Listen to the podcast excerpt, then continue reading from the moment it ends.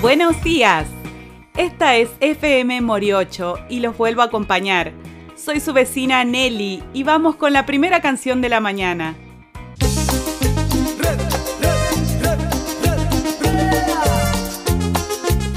Hola, Don Huguito. ¿Me da 300 de mortadela? ¿Qué hace, papi? A ver, pará, dame un segundito. Ahí está, papi. ¿Eso nomás son 300? Y sí, papi, te lo peso con la balanza, pues.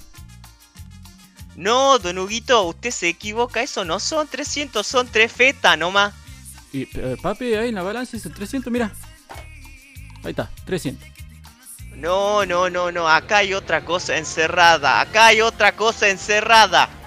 ¿Qué, te pasa, papi? ¿Qué me estás jodiendo? Este electrónico, ¿verdad? ¿Qué, qué me está diciendo, ah? ¿Qué electrónico ni qué electrónico? ¿Sabe, don Huguito? Usted no debería meterse con Josmani Trujillo, más conocido como el Yoyo. Y ahora, ¿sabe qué? Va a conocer a mi Stan, la gata malvada. ¡Ura, ura, ura, ura, ura, ura, ura, ura! ¡Ura! Sos una gata malvada que cayó siempre parada. Pero conmigo no. Fantasy.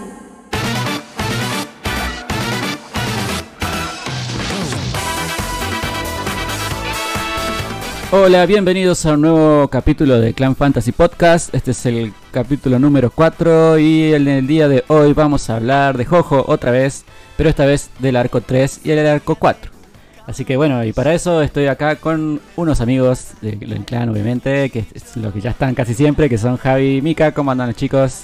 Hola, ¿cómo están todos? Hola, chiquis, ¿cómo están? Bien, bien. Y en esta ocasión tenemos un invitado especial también que se suma al capítulo de hoy, que es eh, Carluncho, eh, ya todo el mundo lo conoce. ¿Qué hace Carluncho? Está potente, eh, potente. ¿Cómo va? ¿Todo bien? ¿Todo tranquilo? Todo saludos para todos. Bien, bien. Y bueno, eh, como dije, este capítulo vamos a hablar de los ojos. Eh, vos, bueno, Carluncho sí lo vio esta vez, no es como pelo que no sabía nada. Aguante los yo hermano. Re heterosexuales. Y bueno, vamos a hablar, eh, vamos a comenzar primero por el arco 3, eh, que se llama, ¿cómo se llama, Mika? El arco 3 se llama Stardust Crusaders y vendría a continuar, bueno, en el podcast 2 habíamos dicho que esto iba a ser una especie de serie de yoyos que va a venir como con algún capítulo en el medio, como pasó con el capítulo anterior de Cabo Vivo que, que estuvo metido en el medio. Este, vamos a hablar de. Stardust Crusaders, el arco número 3 de yoyos y el más largo también. Este, ya vamos a hacer algunas, algunas este, notas especiales que tiene este arco en particular. Y el arco número 4, que es Diamond is Unbreakable. Bueno, Stardust Crusaders se centra en lo que sería el año 1990. y- Perdón. Eh, Javi, vos sos el que tenía claro los años acá, corregime. Oh, Eh, no. eh, eh. Mi Dios. Una misión. tenés. 1988, un año antes de que yo nazca. Exacto. Eh, Stardust Crusader comienza en 1988, en ese año, digamos, se centra. ¿Y con qué nos vamos a encontrar, Mika? Seguí, seguí. Vos podés, vos podés. Vamos, tenemos- ya estás calentando. Otra vez tenemos a un nieto protagonista. Es como que yo, yo te salté una generación siempre, ¿sí? Era que Joseph era el nieto de Jonathan, ahora vamos a tener como protagonista a Yotaro Kuyo, que vendría a ser el nieto de nuestro amadísimo Joseph Joestar, quien también va a formar parte del cast protagónico esta vez, así que vamos a tener a dos yoyos dentro del grupo principal en esta temporada. Esta temporada no solo tiene de especial esto, sino también que es la más larga y sino también la que introduce un nuevo método de pelea y es eso con lo que nos encontramos el primer conflicto, digamos, que Yotaro se auto metió en una cárcel, en una celda, porque se considera peligroso porque está desarrollando lo que vendría a ser su stand. Los stands son como una representación. Un hombre musculoso una- que te sigue por todos lados. Sí, algo extraño. Sería como, como tu, tu, tu yo. Tu yo, Musculoso yo. y mamadísimo. No, tampoco, no, no es, no es en realidad un, un nombre, porque también los hemos visto con diferentes tipos de Sí. forma, digamos, son como monstruos. Animales, mujeres. eh, Exacto. Y bichos, básicamente es como, no sé si un, un alter que tiene poderes dependiendo de cómo vos seas, es, es como rarísimo de explicar. Em, y debido a qué sucede esto, Micaela, te estamos tomando lección. Debido a que había alguien que pensamos que estaba muerto y en ¿Quién? realidad ¿Quién? estaba vivo. Y No. estamos hablando del el mismísimo Dio Brando del Mm. arco 1, que por alguna forma bastante eh, no heterosexual, porque no hay ninguna explicación heterosexual para esto, se met- metió su cabeza en el cuerpo de, Jonathan Joestar. O sea, recuerden que Dio estaba como decapitado, era una cabeza que hablaba básicamente, y bueno, eh, él se pone en el cuerpo de, de, Jonathan, lo que lo liga para siempre al linaje Joestar. Claro, recordemos que cuando termina em, Phantom Blood, vemos que em, Jonathan eh, muere en el barco con la cabeza de Dio. Em, No sabemos cómo. no se Con la cabe- Muere como una tortuga. no, no, porque no muere con la cabeza adentro, sino Ah. que muere abrazando la cabeza. Bien. Pero bien. luego Dio se las ingenia para meter su cabeza dentro del cuerpo de Jonathan, así sería. Y eso es lo que no suena muy heterosexual, pero bueno, tampoco nos importa. un orificio por ahí. No Exacto, sabemos. así es. Encontré un orificio para usar o para meter su cabeza. Bien. Sí, para, para mí Dio igual siempre tenía una cosa rara ahí con, con Jonathan. Un amor esto- odio ahí. Sí, Bueno, algo, y- algo había ahí. Volviendo a lo que es la, la historia del, de Stardust Crusader, esto es lo que genera que comiencen a generar stands en todo el linaje Joestar, pero no explica o háganme acuerdo por qué también hay otras personas que también tienen Por la stands. fle había una flecha, que no? Sí, pero eso aparece en el capítulo. Eso, Eso, aparece claro. en eso te, siguiente. te- te está Claro. yendo como una temporada a la mierda, ¿no? Lo de la flecha Bueno. es una explicación que se da en el en, el, en la temporada En el siguiente, arco que de la que vamos a hablar Entonces, no, no, is no, no, no entremos entonces a una Diamond is Unbreakable, sigamos un poco más con Stardust Crusader. Claro, bueno, y acá lo que hacen es agarrar, presentar estos stands que son los, los nuevos poderes, digamos, básicamente. Y, y dice, y el Araki dice, bueno, ¿se acuerdan de Hammond? No, No, no existe más. Y del Hammond Nino. Sí. Ni noticias. Definitivamente hay dos o tres referencias al Hammond, pero esa técnica se olvida en el, en el, No, no, en el universo del cerebro de Araki. Queda ahí. Joseph.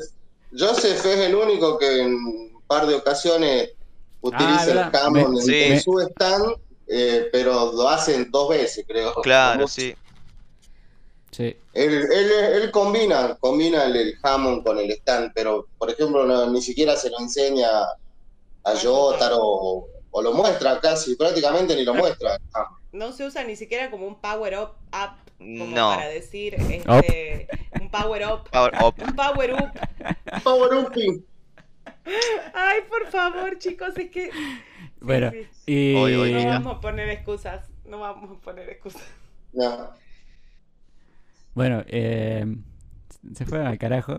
Y al final sí. Volvamos, a ver, volvamos, Espera. bueno. el tema. A ver, contame, Va- pues yo no entiendo ahí. De ahí Ba- básicamente pasa eso, ¿no? Que aparece de nuevo Dio, eh, amenaza la vida de la familia de, de Yotaro, porque se- no sé qué le pasaba a la madre.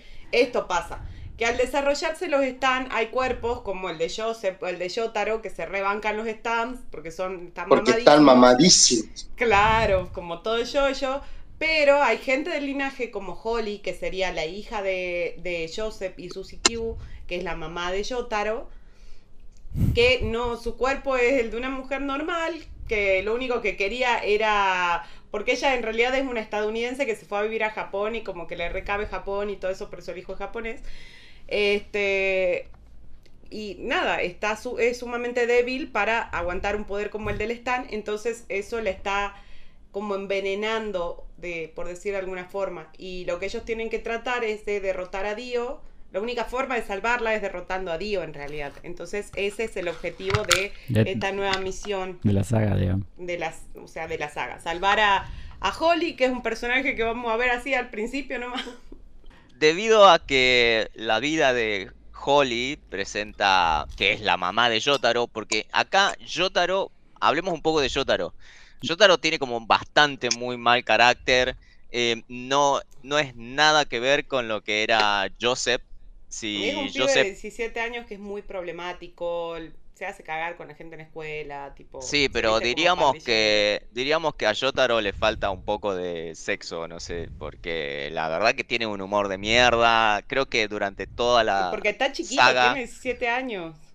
yo a los 17 años me andaba No, vos, tocando pero al vos menos. era, vos era otra cosa. Vos te sentabas en un hidrante y lo desaparecías. Acá el amigo Pero Yotaro, cual- no, o sea, Cualquier persona a los 17 años se anda dando satisfacción y es bastante feliz. Creo que a Yotaro le faltaba un poco de eso. Más Bueno. allá de eso, em, digamos, el personaje de Yotaro es un pibe de 17 años y es bastante alto, musculoso, serio y mm, se une al, a, a los bros, al, al team Jojo Bros, para ir y salvar a su mamá, porque creo que si no, no Pero lo vamos a ver. Es este- el yoyo, los otros son sus yoyos, bro. Tenés razón, exacto. Claro, bueno, Pero- Yotaro sería el protagonista, digamos. claro, es el que la pone sobre la mesa. Va- va- hablemos, va- vamos así por los personajes. Bueno, ya está el Yotaro, el que estabas diciendo vos, que tiene, ¿cuál es el stand de él, digamos? Star, Star- Star Platinum. Sí, Platinum. Que sería como el stand más poronga del barrio. Claro, lo que tiene es Porque que es estaba súper roto, fuerte, roto, digamos. A él lo, lo Sí. asusta porque hasta le paraba balas con la mano, digamos. O sea, tipo, Claro. le disparaban y aparecía Star Platinum y le agarraba la bala así. es No, la, la- para de pecho Star Platino. Claro. Entonces pasemos a hablar de Joseph. Bueno, Joseph, como dijimos, el jamón quedó obli- el jamón, el jamón quedó olvidado. El jamón quedó la en la heladera. heladera. Y su stand actualmente se llama Hermit Purple. Y es como mm, una enredadera con espinas que lo que puede hacer es manipular cámaras y puede capturar este, imágenes desde gran distancia. O sea, una mierda. Sí. No, es horrible. Es horrible. Creo Pero que sería para varias cosas. sería un stand perfecto para una persona que tiene eh, una parafilia de Boyer, creo. No sé, me parece. O que quiere toquear a alguien. Claro. También. Un paparazzi. Sí, sí, sí. Para eso es un buen un buen stand. Después para nada más. Sí, de todas maneras sí tiene sus utilidades dentro de la historia. Pero bueno, bastante choto. me encanta. Conclusión, bastante choto. Bastante chato. En el ranking de Stan están Sí. bastante chato. Están Bastante bastante, choto. choto. Están bastante choto. Después tenemos otros personajes. De hecho, Joseph se presenta con otro amigo que conoció por ahí que se llama Mohamed, Mohamed Abdul. Ay, Ay, por favor. Hoy la mica está en cualquiera. Sí, Bueno, sigo yo. Vamos a verlo. Claro. Qué cosa, eh. Vamos a ver a Mohamed Abdul, un egipcio amigo de Joseph que tiene también un, un stand bastante grosso, sí. el cual no, no me acuerdo el nombre de su stand. Ah, Magician's Red, El el cual- pajarote. el pajarote y puede prender el pajarote caliente, podemos decir, Pajarote porque caliente. El pajarote caliente y colorado. Que es como un dios. eh, o sea, a mí me hace acordar a un dios egipcio, Así prácticamente. es, sí. Sí, sí, sí. Y durante esta aventura que van a que van a tener buscándolo a Dio, vamos a ir viendo a otros personajes en- dentro de la voice band de Jojo. A Em, sí, a los Jojo Bros se suma en la primera instancia, dentro del mismo colegio de Yotaro, digamos, cuando todavía están ahí en Japón, se suma Noriaki Kakyoin, que este, es una especie de, de- No sé si era compañero o estaba en la misma escuela también. creo que Este, estaba en la misma escuela. que bueno, también estaba controlado por Dio y su stand es Hierophant Green. Todos tienen como colores en, en, esta, en esta saga, digamos. Se caracterizan por eso, porque tienen color, nombres de colores. Ah, mira, no me había dado cuenta. bien de boy band. Exacto. Sí. Además, Eh, también vamos a ver a quién más. Eh, bueno, a mi favorito de la, de, la, de la saga es uno de mis personajes favoritos, de hecho, de la franquicia, que es Jean-Pierre Pornalev. Que Por- es, no. Polnareff. Que bueno, tiene un stand que se llama Silver Chariot, Chariot, que es como una especie de mm, espadachín con toda una armadura. Este, este personaje es francés. Y bueno, es como así como el, el, el bicharachero, palabra vieja. Bicharachero. Adivinen. Creo que podemos de hacer un concurso. ¿Qué significa dicharachero? Charachero. Quedaron los Gen Z mirándose entre ellos. Salió la- baby confundir boomer. a todos los Gen Z que están escuchando el podcast en este momento. Están confundidísimos por la palabra que tiró la, la millennial. Bueno, básicamente Polnareff su historia de, de, espalda sería que este, él quiere vengar al asesino de su hermana, digamos. Entonces tiene como una motivación bastante fuerte. Este, y por eso él accede a, si bien al principio se presenta como un rival, este, accede a, mm, a seguir a este grupo para justamente buscar al hombre que asesinó a su hermana. Claro. También, o sea, la idea es que siempre que aparece uno, porque cuando aparece Abdul, se caga palo con, con el No, Jojo. no aparece como amigo, ¿o no? Pero sí se Pero lo caga. caga palo. Sí, se hace- se Pero- pero- se hace cagar porque ya yo. Pero se hace cagar porque el otro eh, los- no digamos por qué, pero se hacen cagar. se hace, Aparece Kakyoin, Se también se se cagan hace palo. cagar. Sí. Y aparece eh, Porneriff, también se caga. Es como que la, la carta de presentación en Jojo Bizarre Adventure es entrar Era a Como, vení amigo". gato, vení así, vamos acá y, y se pudrió todo. Y trajiste caladril porque se repicó. Bueno, Exacto. a través de todos estos personajes que van apareciendo, ellos tienen la pista de que Dios se encuentra en Egipto. Yeah. Entonces, eh, básicamente la trama viene de el viaje de estos personajes a Egipto, encontrándose en el medio con un montón de personajes más. En eso se une el último Crusader, que es el perrito Iggy, que es un hijo de puta. Lo amo, Iggy. Al Este, último me cayó bien Iggy, pero al principio no. Y no voy a decir nada más porque no voy a spoilear. Pero mm, Iggy me cae bastante mal hasta el último. Así sería. Ah, Es buenísimo, Iggy. A mí me hace acordar a mi perrito Charlie, que, que en paz descanse. Al finado Charlie, sí. Creo que tenía el mismo humor y se tiraba los mismos pedos. Sí, Sí. exactamente. Igual. ¿Y cuál es el stand de Iggy? el stand de Iggy es eh, de full, digamos. En ese, en, en la trama, en la, parte en la parte de la trama que aparece Iggy, es como que todos los stands tienen nombres de este del tarot, de personajes del tarot.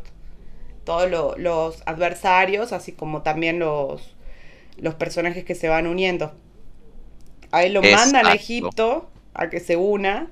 Y bueno, ayuda a vencer a varios de los esbirros de, de Dio también. Entonces, recapitulando, ¿qué podemos decir de esta, de este arco? A ver, cada uno eh, su opinión. Y la verdad que está buenísimo. Está buenísimo. Es, es uno de los mejores eh, en el tema comedia, en el tema acción. De, todos, para mí es el, el que más va. Es más, es el que yo haría ver a una persona aunque no conozcan el, resto de los yoyos, digamos. Le ponen, le decís, mira esta, esta temporada, mirala esta y te vas a enamorar del anime. Bien. Sí, de hecho las recomiendan mucho. Yo soy partidaria de que para mí tenés que ver todos yoyos para, para que todos tenga sentido y todo te llegue de la misma forma. Pero este, yo creo que está bueno porque ahí es como cuando marcas realmente, creo que es donde termina de darle forma a la idea, a lo que quería con, con yoyos este, Araki, o por lo menos a darle una forma a esto, digamos, a la idea de los stands. Este, y es un viaje, o sea, es buenísima porque no te deja nunca descansar, como están todo el tiempo en movimiento los personajes y todo el tiempo están apareciendo rivales. Y está la amenaza de Dio, que es como muy fuerte. Este, me parece también un- una temporada increíble a niveles de acción y de y de bueno, justamente lo que lo que implica para la franquicia, ¿no? A mí me gusta esta trama porque vamos a ir viendo como un- una buena aventura, como era la trama anterior, pero se, va a haber muchos personajes diferentes y por lo tanto, digamos, las peleas que van a tener no son peleas donde voy y me cago a piña, como muchas, muchos animes, digamos, que, que conocemos, muchas historias que conocemos, sino que van a tener que ir pensando un poquito más cómo, eh, mm, ay, no me sale, cómo vencer al, al oponente, porque no, de, digamos, todas las, todos los contrincantes no se vencen eh, siendo el más fuerte, sino que tenés que meterle un poquito más de pensamiento, de lógica. Eso es algo que, que me entretuvo bastante de este arco. Claro, eso también lo que tienen los stands, ¿no? Al plantear la idea de los stands, creo que se juega mucho con el tema ese del, del ingenio para vencer al stand oponente, digo. Claro. Claro, sí, aparte es como que no solo es irse a la trompada, digamos, pero también la- hay capítulos que son más, no sé cómo decirlo, como que la piensan un poco más, ¿eh? Para vencer al, al rival, y Sí. hay otros que son capítulos sacados de la galera, de decir, ¿qué hijo de... ¿En serio va a salir con eso? Que eso es algo que te deja también muy copado, porque no, no es solo, bueno, le meto dos trompadas y lo mato, sino que lo hace pensar a los chicos. Otra cosa que me gustó de, de este arco es que em, nunca sabemos bien cuál es el, el, el stand y el poder de Dio hasta los últimos capítulos. Creo que eso siempre me mantuvo como ahí pendiente de dale, dale, quiero que aparezca Dio, quiero que se hagan cagar y quiero ver cuál es su stand. Porque, digamos, y esto no es spoiler, que durante todo, durante todo este arco vamos a estar escuchando el poder de Dio es impresionante, el stand de Dio es muy grosso. Claro, es como que le hacen toda la fama a Dio, ¿viste? De Y hecho, podemos decir que es grosso o no. Claro, Sí, pero tremendo. de hecho, o sea, hay varios este, malos, digamos, que se cruzan los, los, los ojos, que son, este, como que son fanáticos de Dio por miedo, digamos, al stand de Dio, digamos.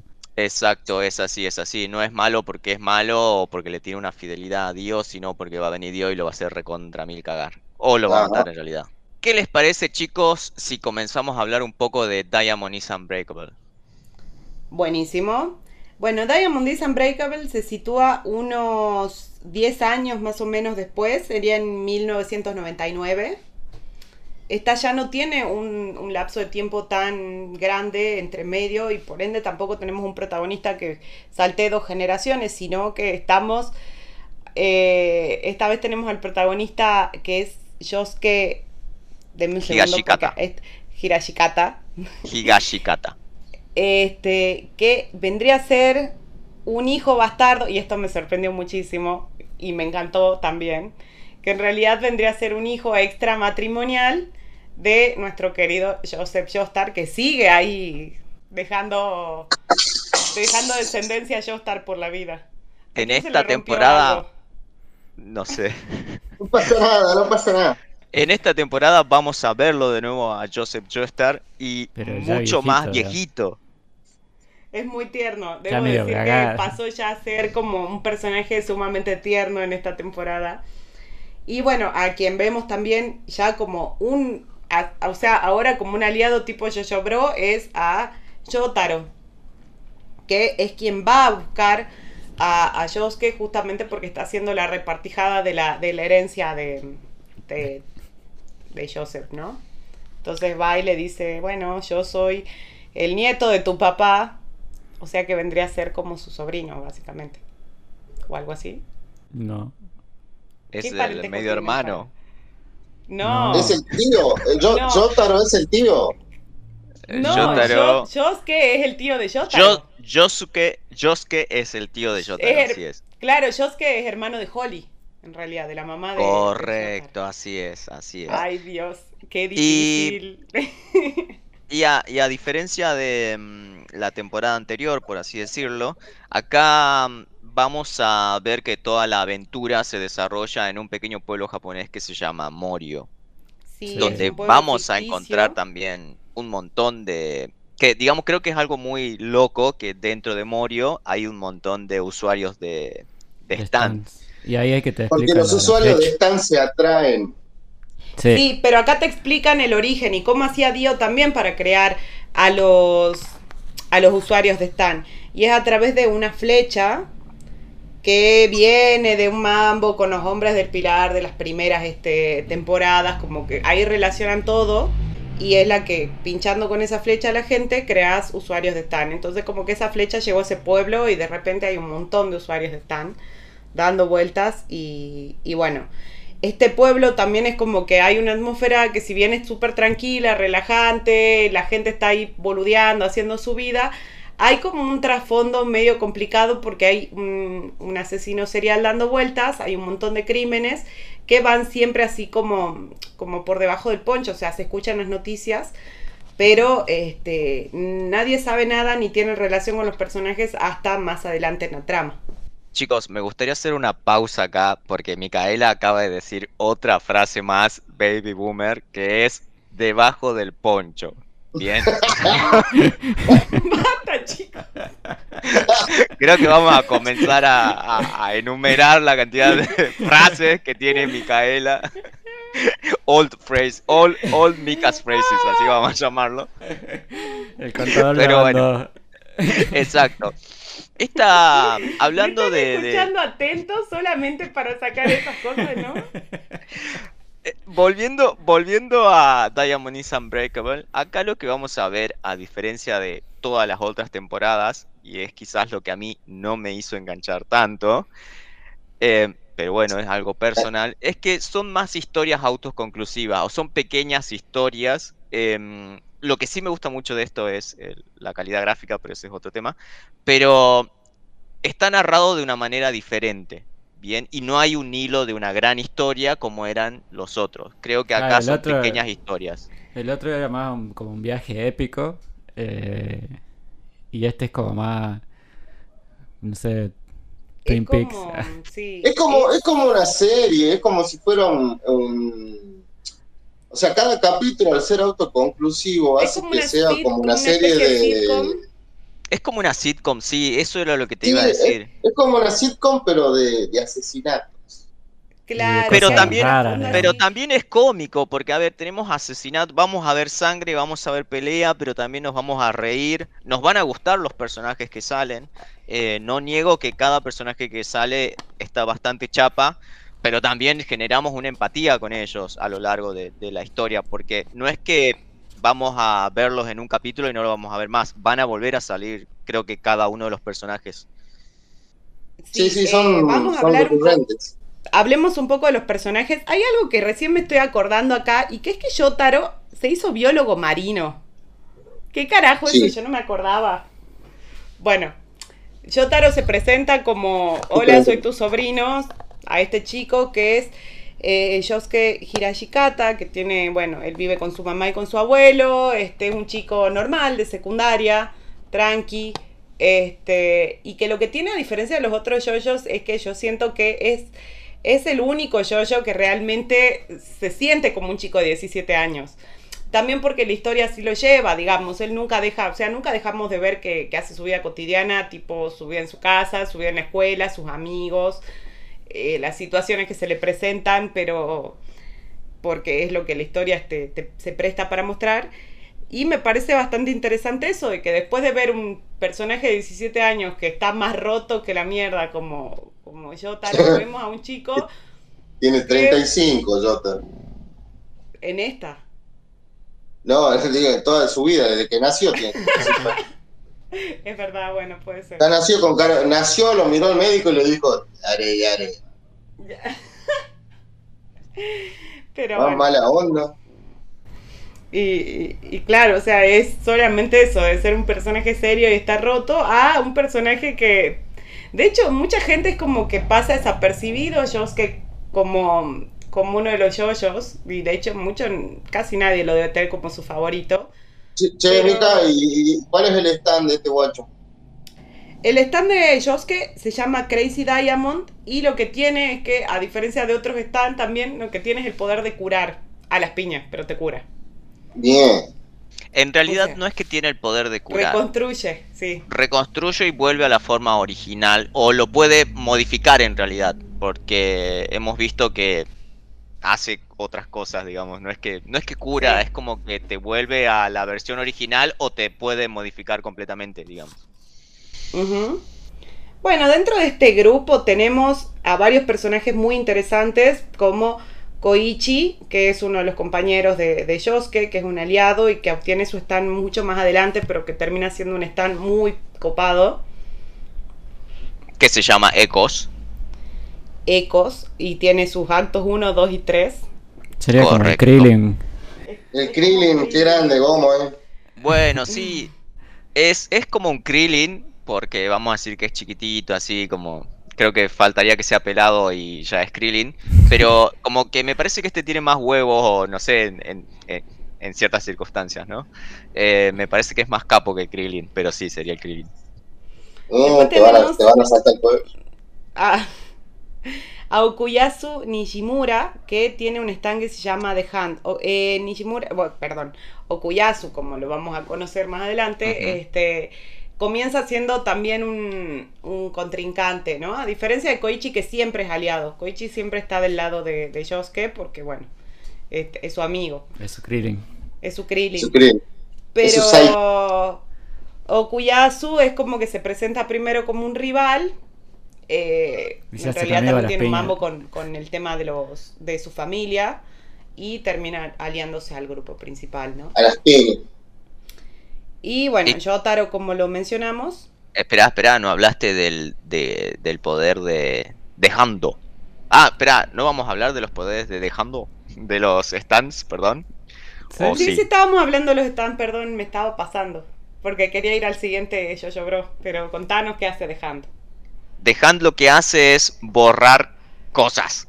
Y así es, ¿no? Sí, borra. Sí, Y mm, básicamente eso también le permite como trasladarse, podemos decir. Es como otro uso de su stand. No, ese creo que es el stand que menos claro me quedó su funcionamiento, debo, debo admitir. Porque, digamos, puede comer cosas en el espacio y atraer cosas también, digamos. Es lo que hace. Me- medio raro, pero sí. Es, es una. Es, es un stand que puede borrar cosas. Básicamente. Y el de Krillin no dijiste. Ah, no dijimos cuál es el de Krillin. El de Krillin tiene tres tipos de actos, por así decirlo, que se llaman actos, o sea, tres evoluciones. Es como que ¿Qué va evolucionando a medida que va aprendiendo cosas, porque es un stand Sí. que vemos desde su nacimiento, a diferencia de los otros que ya lo vemos cuando están. Este stand es como que lo vemos desde que a, a Krillin le ponen su, le dan su primer stand y cómo se empieza a desarrollar. Es como un tipo Cell, básicamente, que va evolucionando. Y mm, al principio hablemos al menos un del, del tipo. Como un tipo Cell. No se parece nada a Cell. Eh, No. al Es principio, igual al sí ¿Cómo se parece a Cell? A. Es un Em, y lo que puede hacer Ecos básicamente es ponerte una letra con un ruido y que suene ese ruido. Es pésimo. Si vamos, para mí, ¿no? Si vamos al nuevamente a calificar los stand, eh, está por debajo del de Hermit Purple. No, Eh. para nada, porque él puede aturdir al enemigo. Sí, y de hecho no eso le ayuda un montón en un montón de batallas. sí, bueno, puede aturdir, pero también puede poner que te suene, te pone en el culo la palabra pedo y te va a sonar un pedo. Y me parece Bueno, como. Sí, pero, Eh. pero eso lo va a hacer como broma. Bueno, quiero hablar del siguiente personaje porque también es un personaje que tiene su propio su propia historia aparte y es Kishibe Rohan. Es el mangaka, conocido como el mangaka tanto en el fandom como dentro de la serie. Y él tiene un stand que se llama Heaven's Door. Me está sonando la silla y Diego piensa que me estoy tirando pedos no. Es el, el stand Ecos. El stand el de ese hace que la mica se tire pedo. ¿No? Exacto. Y le eche la culpa al gato. El gato. Ese- Es la silla, boludo. Tiene como una goma acá, no sé qué onda. Una bueno, goma este. Heaven's Door es como que lo que puede hacer es extraer la historia. Él es un mangaka que justamente lo que hace es robar historias de la gente. a través del poder de su stand. Y como que de esa forma también va descifrando verdades sobre las personas, digamos, que andan por ahí. Y hace otras cosas, le puede escribir, reescribir cosas de la historia. Como, bueno, acá te cagas muriendo y bueno, se cagan muriendo. O ¿Te puede poner te cosas. cagas muriendo o no? ¿Sí? ¿Sí se puede o no? No. No, Yo creo que te pone como condiciones que no podés hacer. Pero, Claro. o sea, no, no puede ponerte como Mika se tira un pedo. Que es lo que está haciendo. Mika se tira un pedo y le echa la culpa a la silla. Eso sí se puede hacer. Eso sí puede Bueno, hacer. en fin. En fin, Kishibe Rohan, mucha gente en el fandom dice que Araki está inspirado en él mismo para hacerla, por más que él lo niega, pero todo el mundo sabe que, es uno de sus personajes favoritos también claramente, porque lo usa muchas ilustraciones y tiene también su propio spin-off, que también lo pueden encontrar en Netflix, que se llama Así habló Kishibe Rohan y es una drogadicción completa, tienen que verlo porque es una cosa que se mezcla Araki y Yoyos con, con Junji y toda una cosa así, son historias súper estrafalarias. Medio de terror, no sé, muy raras. Sí. Ah, bien, bien, interesante, porque no sabía de qué trataba em, ese anime. Y Son como- mm, Son como- pequeños ovas. Son como un par de historias de que el loco cuenta de. O sea, sería post este arco. Que el, loco cuenta, bueno, sí, yo una vez conocí a un chabón que le pasaba esto y te cuenta esa historia, digamos. ah, Porque bien, Él, él sigue como buscando historias para sus hist- historietas, digamos, para sus mangas. Y ahí, y hay los capítulos, hay un par que están muy buenos. man. Sí, sí. Son medio de terror, así, onda Junji Este, Bien. así que sí hay mucha gente de, de- que vio Yoyos incluso y que le digo, pero viste las- lo- los ovas de Rohan y no los, no los vieron, así que se los recomendamos muchísimo porque realmente un viaje, son muy entretenidos y son muy locos, pero muy locos. No, no es algo tan similar a lo que vemos en Yoyos, sino que es otra cosa. Eh, sigamos. Bien.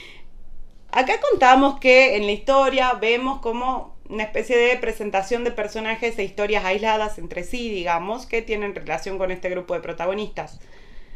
Pero en el fondo está esta cuestión de estos crímenes sin resolver, estos asesinatos, estas desapariciones de personas. Entonces es como que está el fantasma de este asesino serial que a mi opinión es el mejor personaje, el mejor villano hasta ese momento de JoJo's. A mí me encanta ese, ese villano que es este Kira, básicamente, no es muy original Sí. su nombre. Tenés que. Aquí es como que un, un gusto adquirido para mí, Kira. Fue como que. Primero no, no, no, me, no me llamaba mucho la atención, pero es como que con el correr de los capítulos, y ni siquiera son muchos capítulos, ¿eh? son uno o dos nada más, y ya decís, sí, acá este loquito en algún momento va a hacer algo que va a ser muy la posta y termina pasando eso, pues. Eh, termina Bueno. siendo un muy buen villano. Yoshikage Kira, su stan es Killer Queen y lo que hace es que hace Muchas explotar. cosas. Ese está medio roto también. Sí, está bastante roto su stand. Pero Sí, básicamente lo que él dice es que puede hacer explotar las cosas que toca, básicamente. y de esa forma empieza sus destrozos iniciales. Después se va como sumando a otras habilidades de otros stands y termina estando más roto todavía de lo que ya está. Bueno, pero no hagamos spoilers, chicos. Vamos con No. no hacer spoilers. Eh, creo que no hay mucho más para hablar de, de Diamond is Unbreakable. Unbreakable, así Sí, sería. es- ese arco es, es más corto que el otro. Sí, Eh. tiene 39 episodios.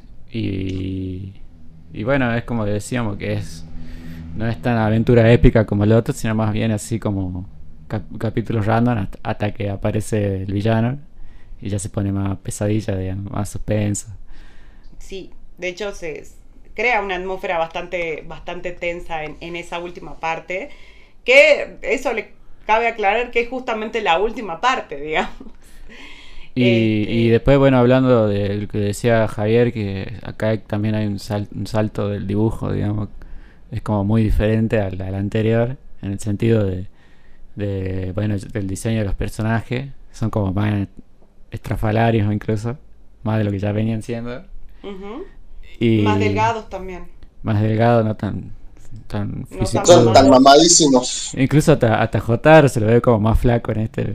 Y de, y de blanco, así. Y bueno, porque se, dedicó a ser biólogo. Vamos, Y- vamos a. lo que más me sorprende a mí son los que está- como que los colores son todos bien raros, porque el cielo siempre está verde. Es Eh, verdad, y aparecen varios personajes también muy estrafarios. Aparece un personaje que es un alien y nunca vas a saber si realmente es un alien o no. Te lo deja siempre así con una duda. Aparecen fantasmas. Este, Algo- Aparecen como otro tipo de, de seres que no estaban dentro del universo yoyos así tan explícitamente. Algo para, para rescatar es eso, que van a aparecer cosas raras en este pueblo, por así decir. Em, como vos decías, va a haber fantasmas que van a estar ayudándolos. eh, cosas que ya se comienza a ir medio a, Es a como, otro es, lado. como, es como que Morio es una especie de dimensión desconocida, ¿viste? Como- Sí. Me Es Me parece que-. Porque aparte, aparte, aunque sea el año 1999, a mí, no sé si a ustedes le da, a mí me da un- una vibra, onda, pueblo de los 80 de Estados Sí. Unidos, así, 70, 80, que te aparecía Mike Myers en una esquina, ¿viste? Una onda Claro. así, por más que esté en el 99. Ajá, es verdad. Y como bueno. que tiene un vibe así. Esta serie, sí- esta parte sí tiene, si bien todas se encontraban con muchos villanos y muchos personajes, en este arco creo que hay como un abanico también muy grande de personajes con los que uno se va a ir encariñando, o va a ir entendiendo, o va a ir viendo, este, porque incluso hay una familia que sale en la última parte, en el último arco, y como que uno también este, no tiene nada que ver con el grupo protagónico, pero también es como que empatiza y le gustan mucho esos personajes. Este, hay, muchas cosas, este, bueno, yo debo admitir que es mi arco favorito, Diamond is Unbreakable, este, justamente por todo esto, porque me gusta la atmósfera que genera el arco en sí. Siento que es como muy diferente a lo, si bien me gusta todo de JoJo's, este arco en particular tiene, tiene un no sé qué que me encanta. A mí, y resumiendo ya, digamos, eh, lo que es el podcast, para no aburrirlos mucho los chicos, no, mentira. Eh, a mí mucho me no me importa que se gusta, aburran. no me gusta mucho este, mm, este arco. Porque al no ser todas las historias, no seguir una historia, digamos, como que no me logra atrapar. Siento que puedo ver cada capítulo en cualquier momento y, y no es que tengo que ver el próximo capítulo porque me quedé enganchado con el anterior. Es lo único. Eh, sí, después me parece que son muy buenas historias, muy buenos personajes, muy buena calidad de dibujo. Eh, me gusta mucho que mm, Araki siempre te va a presentar algo nuevo y vas a estar viendo cosas diferentes siempre.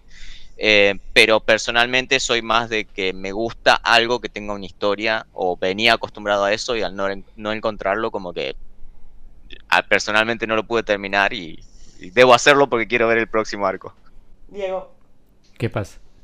contanos onda? Tu, tu visión sobre Eh, no, eh, a mí me gusta más. De los dos que hablaron, me gusta más el primero también. El de Jotaro. El, de- el de Sí, Diamond sí, sí. me gusta.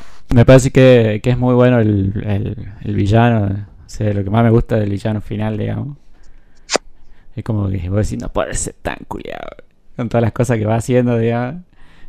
Y eso sí me gusta mucho. Aparte lo que me gusta del villano es que tiene una motivación de un tipo común. De, yo soy un tipo común. Pero en Soy un realidad tipo común que un es asesino serial, como todos. Claro. Pero Todos somos asesinos seriales en nuestro interior. que- y- Él quiere que no le rompan las bolas, él quiere vivir tranquilo. Por algún motivo, para, para llegar a su objetivo, tiene que matar gente. No, sab- no, no- no se termina de entender por qué, pero bueno, o- obviamente porque es un desequilibrado. Pero, pero bueno, eso me parece como muy divertido, muy interesante. Aparte que tiene un montón de talks súper enfermos, ¿no? Como lo de juntar las uñas. Y cosas así. Pero en Y vos, Carluncho, ¿qué onda? No, y yo la verdad que me toqué con las dos, pero me gustó más eh, la de Yotaro, la historia de Yotaro. A la, lo de Yosuke, la verdad que los, los primeros capítulos lo- me costó, me costó un poquito, pero yo creo que después del capítulo 4 fue como que me enganché, porque no me, sé que no me acostumbré de entrada al cambio de, de animación. Como que no, no, no, me, no me atraía primero, pero después como que me acostumbré a eso y empecé a darle más bola a la historia y nada, me terminé colgando. Es muy bueno. Son muy buenos los dos, pero eh, mejor para mí Stardust Crusaders. Y nada, llegamos entonces al final. En las redes sociales estamos en Instagram, estamos en, en ningún otro lado más, pero también nos pueden. Ahora ah, tenemos canal de YouTube, eh, también pueden comentar ahí si- o y escuchar ahí el podcast de paso también. En Instagram esperamos todas sus devoluciones también a, Sí, sí, sí. a los- a los conceptos que ponemos. En este caso no pusimos una consigna en general, ¿no? Díganos qué arco de ellos les gusta. Claro, ¿Y por o, y- o de los personajes Ujú. que, que están de copa más, qué sé yo, Mejor villano.